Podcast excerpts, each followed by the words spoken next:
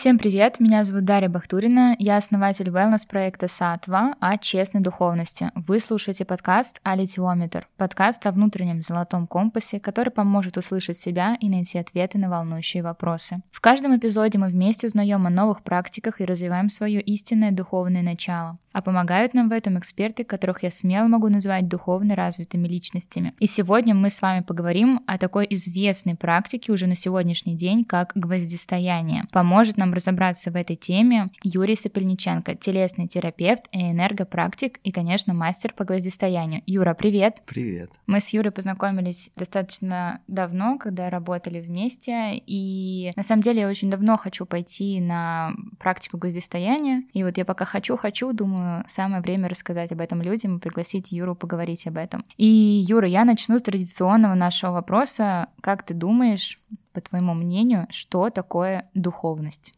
Да, это такие сложные вопросы на самом деле. Ну, для меня. Потому что я думаю, что духовность, она обладает определенным своим... Ну, то есть у нее есть определение в разных духовных писаниях, да, что такое духовность. У нее есть свои уровни. То, что сейчас в социуме называется духовностью, наверное, это количество знаний, которые мы, а, может быть, даже теоретических знаний, которые мы несем в себе. Вот, но а, сама по себе духовность это уровень, возможно, души, то, насколько она мудрая или насколько она развита. Ну, наверное, можно сказать, что каждый ее по-своему познает, и в любом случае мы...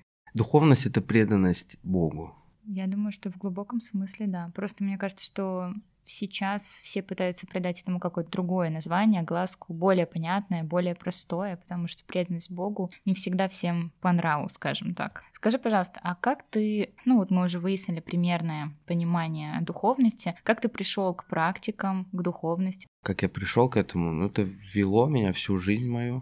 То есть я с детства уже был не стандартным, так скажем, да, там нестандартно мыслил, в том плане, что даже какие-то мои предпочтения и направления, которые я выбирал и в детстве, в юношестве, они всегда как-то глубже. Меня какие-то вопросы увлекали куда-то вглубь всегда. А что такое я? Или кто такой я? Или в чем смысл жизни? Почему я здесь? Где мы живем вообще? Что это за социум такой? И всегда сколько я помню, меня увлекал процесс наблюдения за людьми. Чем они живут, почему они испытывают какие-то эмоции, чувства, настроения, почему они не могут из них выйти, почему не могут, почему не может быть все проще. Как я пришел, но это привело неизбежно, наверное, меня к тому, что я искал пути развития, в определенный момент из материальных каких-то э, развитий материального. Ну, в моем случае это был спорт.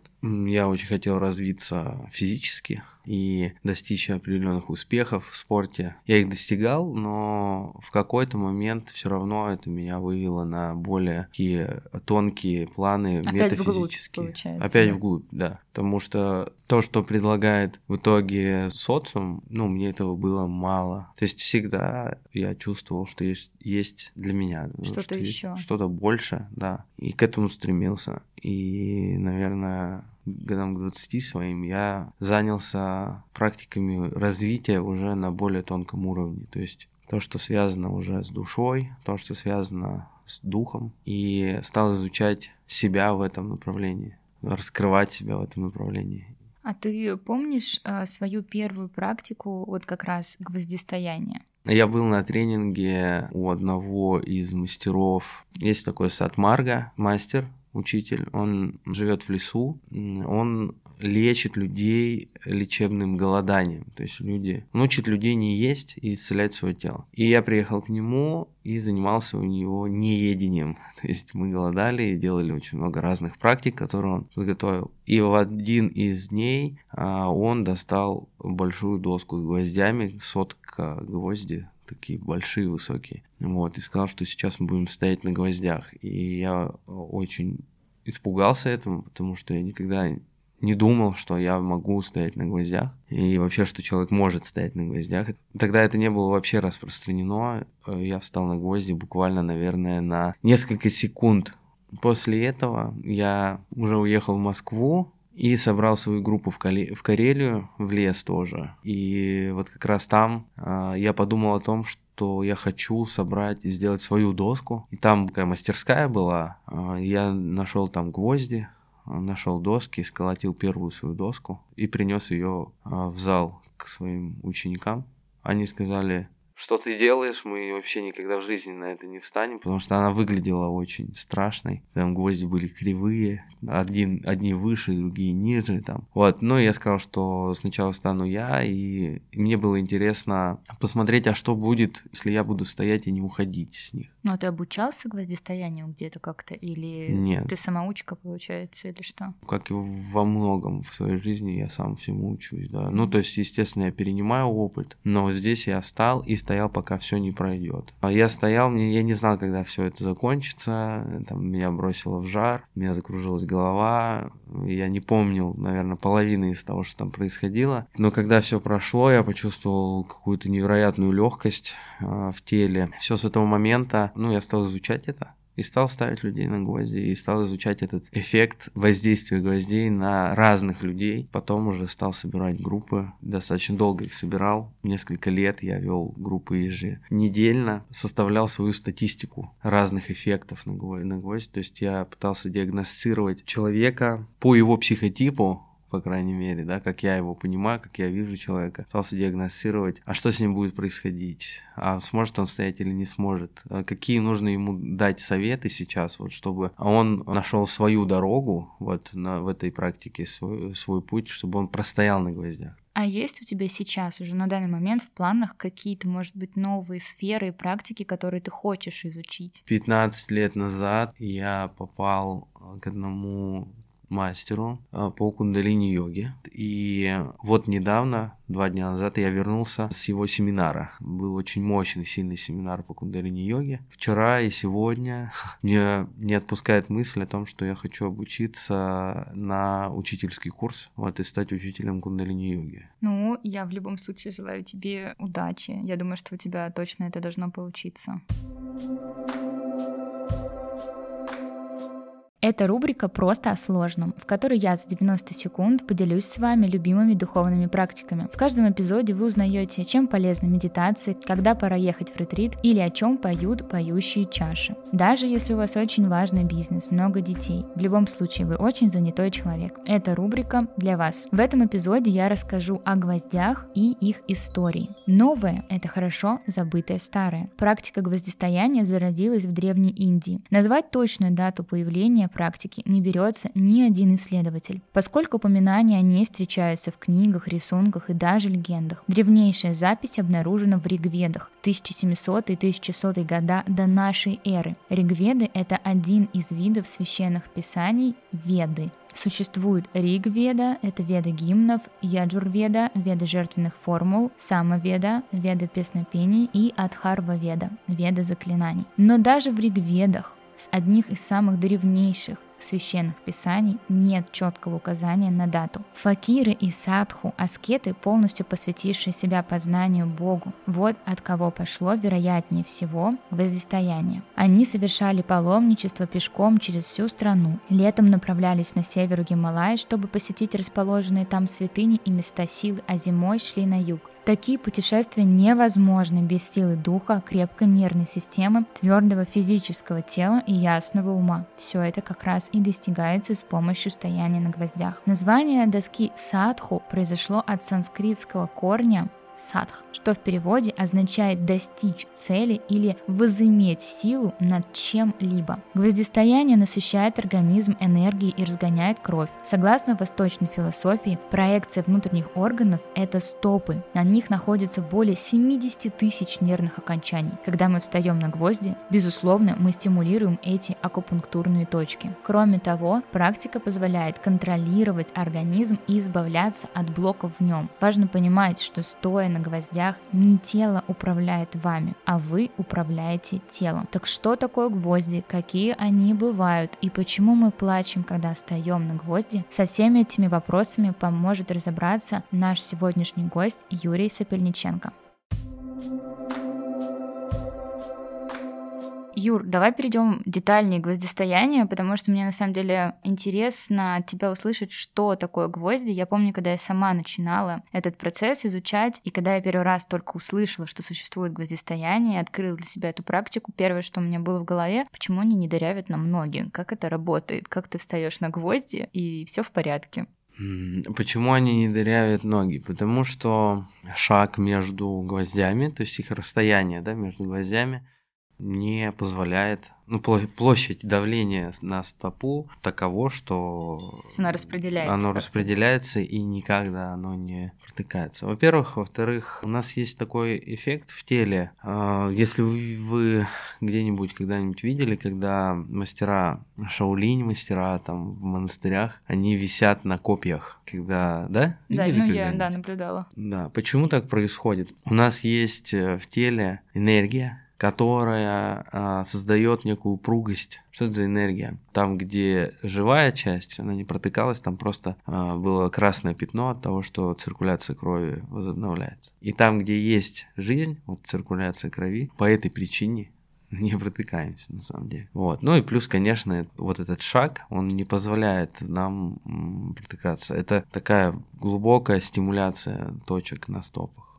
Скажи, пожалуйста, что вот такое вообще гвоздистояние, если объяснять, например, ребенку? Зачем эта практика вообще нужна? Зачем вставать на гвозди? Что это? Гвоздистояние — это такая практика выхода из зоны своего комфорта, из привычных своих границ. Да? То есть мы те, так или иначе, как, как вот мы люди, да, все, и мы привыкаем к удобству, комфорту. Мы немножечко так ленимся в какой-то момент в своей жизни, мы привыкаем к мягкому креслу, а, там, мы привыкаем к теплой одежде, привыкаем, ну, к разным вот таким благам. И вместе с этим мы забываем о том, что мы безграничные такие существа, которые призваны сюда для того, чтобы расширить свое сознание, то есть распаковать свою энергию, свое тело. И гвозди, они, когда вы, вот человек становится на гвозди, он начинает распаковываться, расширяться. То есть, что в этот момент происходит? Наши мышцы и наше тело — это хранилище памяти. То есть в нашем теле, в мышцах, в тканях, в жидкостях да, хранится память. И она прессуется или как бы складывается в течение жизни, складывается и мы это воспринимаем как э, в теле, это можно ощутить как некие такие застои. То есть если мы не применяем то знание, которое у нас есть, которое мы прожили, то у нас просто э, накапливается в мышцах много напряжений. Есть э, мышечная память. Вот, например, я нажму вам э, на какую-нибудь точку там на руке, и э, болезненно, например, нажму, да, я увижу, что там есть напряжение, я на нее нажму. И в этот момент а, вы ощутите боль. А эта боль, она на самом деле начнет где-то еще проявляться, отдавать, называется, да, то есть она может, я нажму вам на руке, а вам в шею будет отдавать, например, стрелять. Это называется сеть напряжений, то есть мышца, она держит не только напряжение в самой мышце держится, оно как бы создает форму, вот э, форму мышления, форму э, себя, форму самого себя, как мы себя видим, понимаем. Это говорит о том, что мы держим в себе образ себя. Мы его складываем из того, что, ну, как мы прожили там ту или иную ситуацию. Мы говорим, ага, так, прожили что-то и говорим, так, мир такой, то есть даем ему какое-то определение. И в теле собирается много разных вот таких форм, и они слоями скапливаются. Когда человек становится на гвозди, идет стимуляция этих точек, то есть активация тех форм, которые просто ну, застоялись уже mm-hmm. в теле. И мышца начинает из мышцы да, выходить э, вот этот объем информации. То есть мы высвобождаем из тела память. Это вообще очень интересно, на самом деле. Я вот так э, никогда не слышала такого объяснения гвоздистояния. Мне стало намного понятнее, зачем люди это делают это расширение, то есть человек расширяется за счет того, что он как джин из, из э, лампы начинает mm-hmm. выходить. То есть из него начинает выходить тот э, скопленный потенциал энергии, который он не использовал, которым он держал себя. Как в сосуде, да, просто внутри, да? Да, он, он держал мнение о себе. А эта энергия свободная должна быть. И когда он становится, она начинает уходить, выходить из тела, то есть расширяться человек начинает. Перезаписываются паттерны. То есть если вы привыкли, другими да, словами, если вы привыкли реагировать на ситуацию определенным образом, то на гвоздях вам придется перезаписать это. То есть вам придется Обновить шаблон. Обновить шаблон, да, классная фраза, потому что нет возможности реагировать так же. Там просто стоишь и стоишь, и нет возможности убежать, нет возможности перенести какую-то свою эмоцию на окружающее. То есть когда человек стоит на гвоздях, он стоит только сам с собой. Э, он и гвозди, больше никого нет. Слушай, а скажи, пожалуйста, а еще вот такой интересный момент касательно практики гвоздистояния, она ведь очень давно существует. Почему-то сейчас это стало неким модным явлением, и люди прям устраивают тимбилдинги, корпоративы, приводят э, своих команды, свои команды, и стоят люди прям объединяются. Это правильно для практики гвоздистояния? Она же вроде такая глубокая. Как вот здесь быть? Я не знаю, правильно это или нет, потому что ну, в мире это происходит. И, наверное, когда я начинал, и этого еще не было вот в таком вот формате, в таком масштабе. Ну вот да, сейчас просто все, мне кажется, кого не спроси, все знают, что такое гвоздистояние. Я думаю, что это самый, один из самых простых способов распаковки. И поэтому там содержится э, большое количество сейчас энергии. То есть а нам нужна эта практика. Ну, нужна, да, но вот мне кажется, что, во-первых, я за себя, опять же говорю, я бы первый раз свой или даже второй никогда бы не пошла в компании людей, именно если там тимбилдинг какой-то. Потому что, ну, мне кажется, такой индивидуальный процесс, люди даже на нем плачут иногда, раскрываются, и стоять совершенно незнакомыми людьми рядом, Смотря где и с кем, да. Если это в формате развлечения, в формате какого-то преодоления, ты можешь и доказать себе и так далее, что ты можешь, это да, одно, это, да. это да, не очень экологично. Скрываются психологические какие-то моменты у человека, так как э, память вот эта, да, поднимается, и у человека может открыться какая-то его внутреннее переживание, какая-то травма вот, может да. быть, и он может попасть в эту травму, и, конечно, нужно это делать с человеком, которому вы доверяете,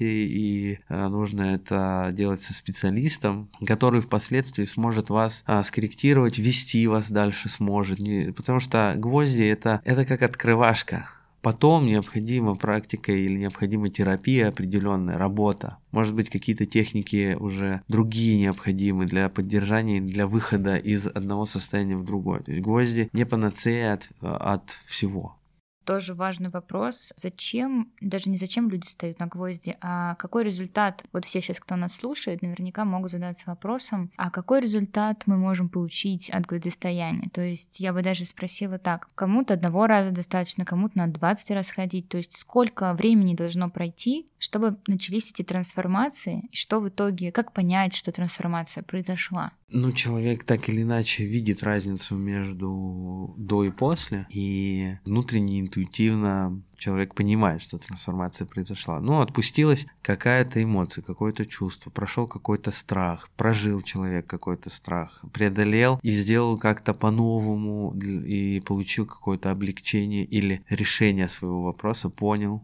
увидел это решение. Вообще, приходит много людей, да, все время что-то придумывают, ну, то есть, зачем им нужно там постоять? Вот я каждый раз общаюсь с людьми а, перед гвоздями и слушаю их интонацию, их запрос. И, как правило, у человека это ну, какие-то сделанные им выводы. Вот он придумал себе, что нужно вот так. Ну, например, да, вот вчера был, была группа у меня, и одна девушка говорит. Причем, что до этого я провел целую лекцию о том, как работают гвозди, а, как нужно к ним отнестись, как правильно к ним подходить, с каким настроем вставать, какие нужны внутренние настройки, да, чтобы правильно пройти этот путь, этот урок. В итоге человек говорит, я хочу подавить свою боль, исключить ее из своей жизни, чтобы она больше ко мне никогда не возвращалась. Но это неправильный настрой.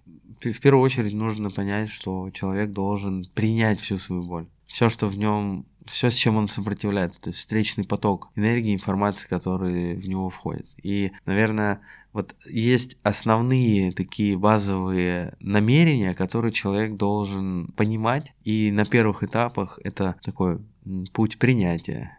Угу. Вот то, с чем может человек приходить. Научиться принимать, потом научиться отпускать, научиться прощать, научиться любить, Основополагающий. Да, да, основополагающий на гвоздях. Это важно, потому что если человек борется, он становится, и ему становится больно, он начинает злиться, он не экологично проживает то, что с ним происходит. Он напрягает свою нервную систему, и он перегорает, и он попадает в травму. опять же. Вот, поэтому все остальное это побочный эффект. Когда у человека разрешается какая-то ситуация в жизни, когда у него э, меняется его настроение, когда у него меняется его э, какая-то ситуация, вот это побочный эффект. Нужно настраивать базу, а из базы уже все дальше происходит само. А как часто можно стоять на гвоздях? Я вот имею в виду, что слышала, что кто-то, ну, уже практикует это, да, для него это как родное, как зарядку по утрам, и каждый день человек стоит по 30 минут по утрам. Это каждому нужно. То есть как часто можно стоять на гвоздях? На первых этапах не нужно стоять много и часто. Ну, то есть много имеется в виду, вы провели процесс для себя, постояли 30-40 минут, да, там, с проводником это должно быть.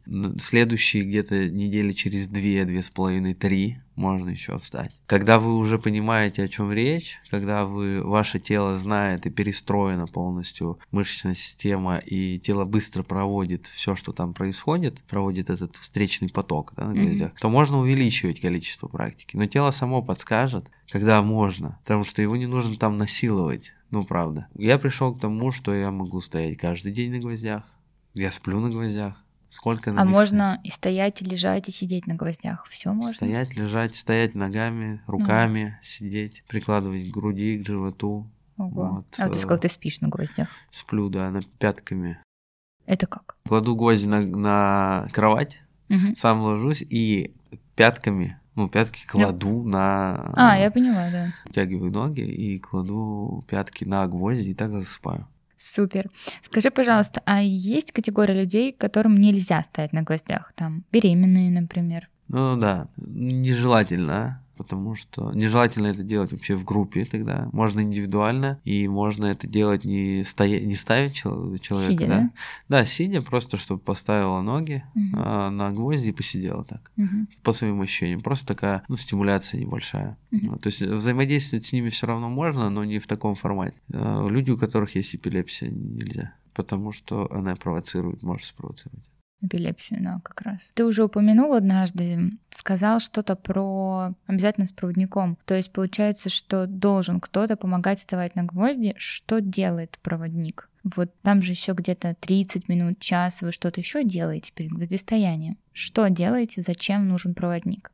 Вот проводник. Вообще, вот допустим, такой пример я хочу привести. Вы ходите по городу, вы можете смотреть улицу, дома, там раз, разглядывать, да, то есть, и берете экскурсовода. Понимаете? Я поняла, и он да? вам рассказывает другое. Да, другое, он вам про каждый дом, про там памятники, про что-то. Заведет туда, куда ты сам не зайдешь. Да, да. А проводник это вот такая роль. Роль такого человека, который знает путь, карту, да, и поможет вам быстрее разобраться и глубже изучить себя. Вы можете сами, никакого, никакой проблемы нет. Первые разы лучше всего, чтобы с вами э, был проводник, потому что человек на гвоздях э, может потерять сознание, например. Он может себя довести до состояния паники. Да, нужно научить человека проживать.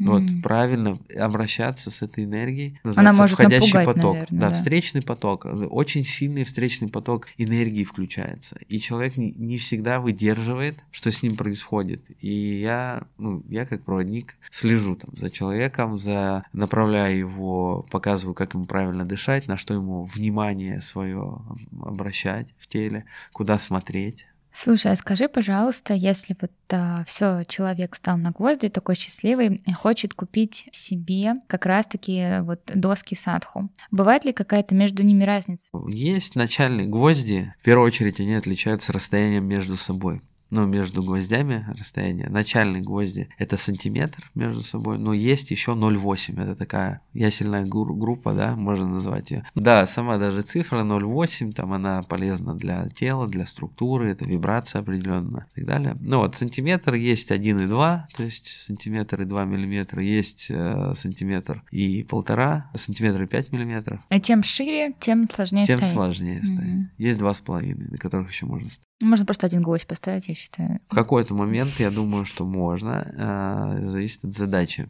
Еще есть отличия, есть отличия а, гвозди динамические, это когда они не закреплены, а шатаются. Ничего в этом такого нет, я как бы для меня это, ну, например, да, для меня мне не нравятся динамические гвозди, я считаю, что они не должны раздражать. Вот. Если нужно, лучше переступать, походить по ним, будет и то лучше, вот.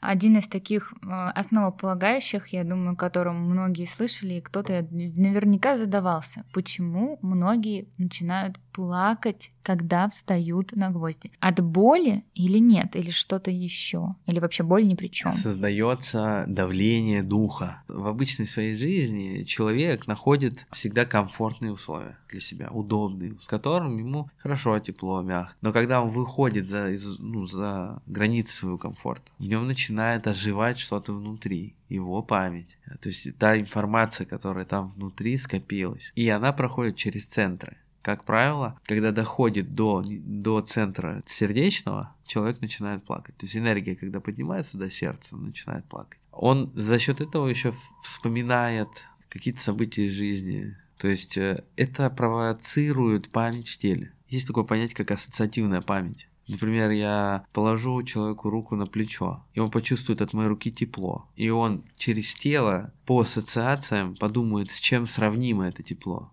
и он почувствует или э, чувство защищенности, или почувствует расслабление в теле. Это называется ассоциация. Он вспомнит, где он еще чувствовал такое тепло. Я могу положить руку на плечо также, но человек испытает давление и страх, он, потому что другое намерение. И мы в тело человека содержит много опыта, который он всегда сравнивает с тем, что у него уже было. Сегодняшний день происходит, вы вышли на улицу, на улице ветер и дождь. Вы выходите, с вами вы соприкасаетесь с этой средой, и ваше тело, если вы в такую погоду когда-нибудь, с вами что-то происходило, вы будете эту погоду не любить. Ну, что-то негативное, понимаете? Ну да у вас будет плохая ассоциация с этим. Или наоборот, если вы все время своей жизни, например, проводите в каких-то практиках, духовных практиках, да, и в любую погоду вы практикуете, в какой-то момент наступит, что э, ощущение, воспоминания, как хорошо было в разные моменты вашей жизни. Mm-hmm. Или с вами будут происходить хорошие какие-то моменты, даже в плохую погоду, вы будете чувствовать это ощущение потом.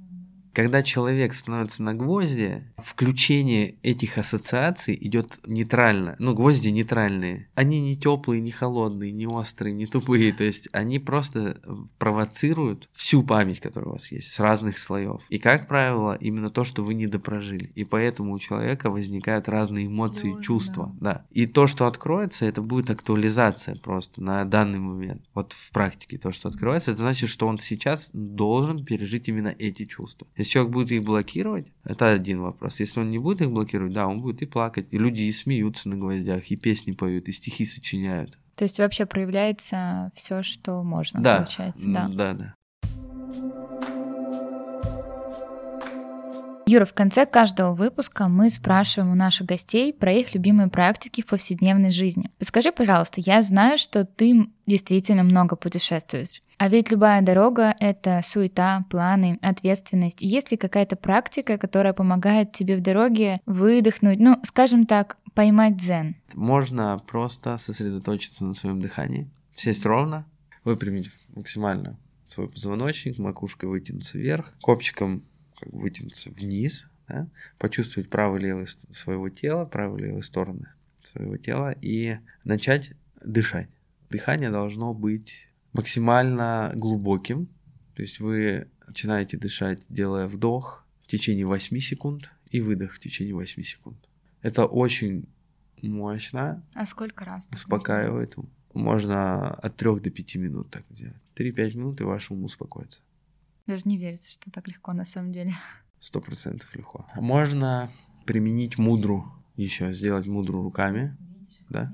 Вот я делаю, я соединяю мизинцы, угу. и большие пальцы. На кон кончики, кончики мизинца? мизинцев и большие, большие пальцы. И три, это три пальца указательный, средний, безымянный, они должны быть вместе и отдельно от мизинца и большого пальца. Вот так. И на уровне солнечного сплетения нужно эту мудру поставить. Дыхание в этот момент должно быть таким. Вы вдыхаете, вот язык делаете трубочкой, делаете вдох 8 секунд и Выдох закрытым ртом. Да, получается. выдох можно с закрытым ртом Мгм. через нос. Можно э, поменять, можно сделать вдох через язык трубочкой, выдох также через сжатые губы. Вот так, 8 секунд. Мгм. И так, и так можно сделать. Можно по-другому сделать дыхание.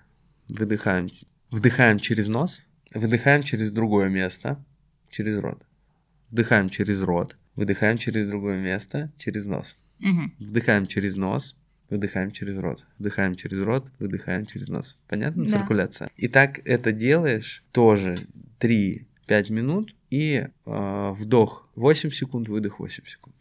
А Ну что, друзья, наш выпуск подошел к концу, и, как всегда, у нас есть задание слушателям — это протестировать новую практику, в данном случае, которую нам посоветовал Юрий, практику на дыхание, и по желанию э, можно использовать также мудру. Как именно дышать, какие мудры бывают, как использовать? И о какой именно говорил Юрий, всю информацию вы найдете в телеграм-канале проекта Сатва, ссылка будет в описании выпуска. С вами была Дарья Бахтурина и подкаст «Алитиометр», в котором мы учимся слышать и слушать себя, находим правильные ответы, узнаем о новых практиках и развиваем свое духовное начало. Сегодня с нами был Юрий Сапельниченко, мастер гвоздистояния, энергопрактик и телесный терапевт. В этом выпуске мы узнали о том, что вообще такое духовность, что такое гвоздистояние, какие бывают виды, кому нельзя вставать на гвозди и другие немаловажные детали. Следующий эпизод выйдет уже через неделю. Подписывайтесь на всех платформах подкаста, ставьте звездочки и сердечки. Пока-пока! Всем пока.